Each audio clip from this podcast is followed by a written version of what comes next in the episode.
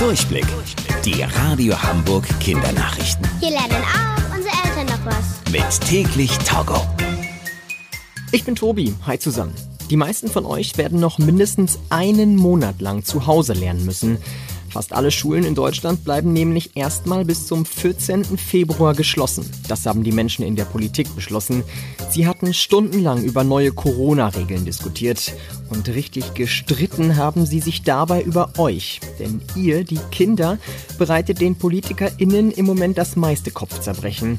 Die Menschen in der Politik wissen nämlich, wie schwierig die geschlossenen Schulen für viele Familien sind.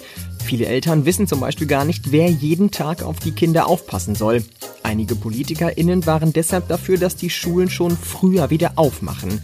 Am Ende aber haben sie gemeinsam entschieden, das wäre zu gefährlich. Denn wenn die Schulen jetzt wieder öffnen würden, könnte es sein, dass sich schnell wieder viele Menschen mit Corona anstecken.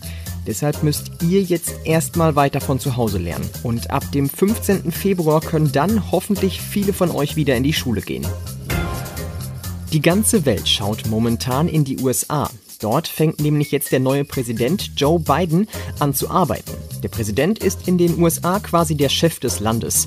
In den letzten vier Jahren war das Donald Trump. Jetzt aber ist die Zeit von Donald Trump als Präsident vorbei. Den Präsidentenwechsel feiert die USA immer mit einer großen Party.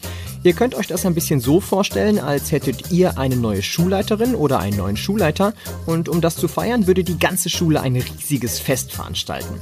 In den USA treten bei dem Fest immer große Stars auf. Dieses Jahr singen zum Beispiel Lady Gaga und Justin Timberlake. Normalerweise kommen auch immer Hunderttausende Menschen zu der Party, viel mehr als in ein Fußballstadion passen. Wegen Corona geht das natürlich dieses Jahr nicht, aber dafür werden die Menschen in den USA ganz sicher vor dem Fernseher mitfeiern. Die Radio Hamburg Kindernachrichten. Mit täglich Togo.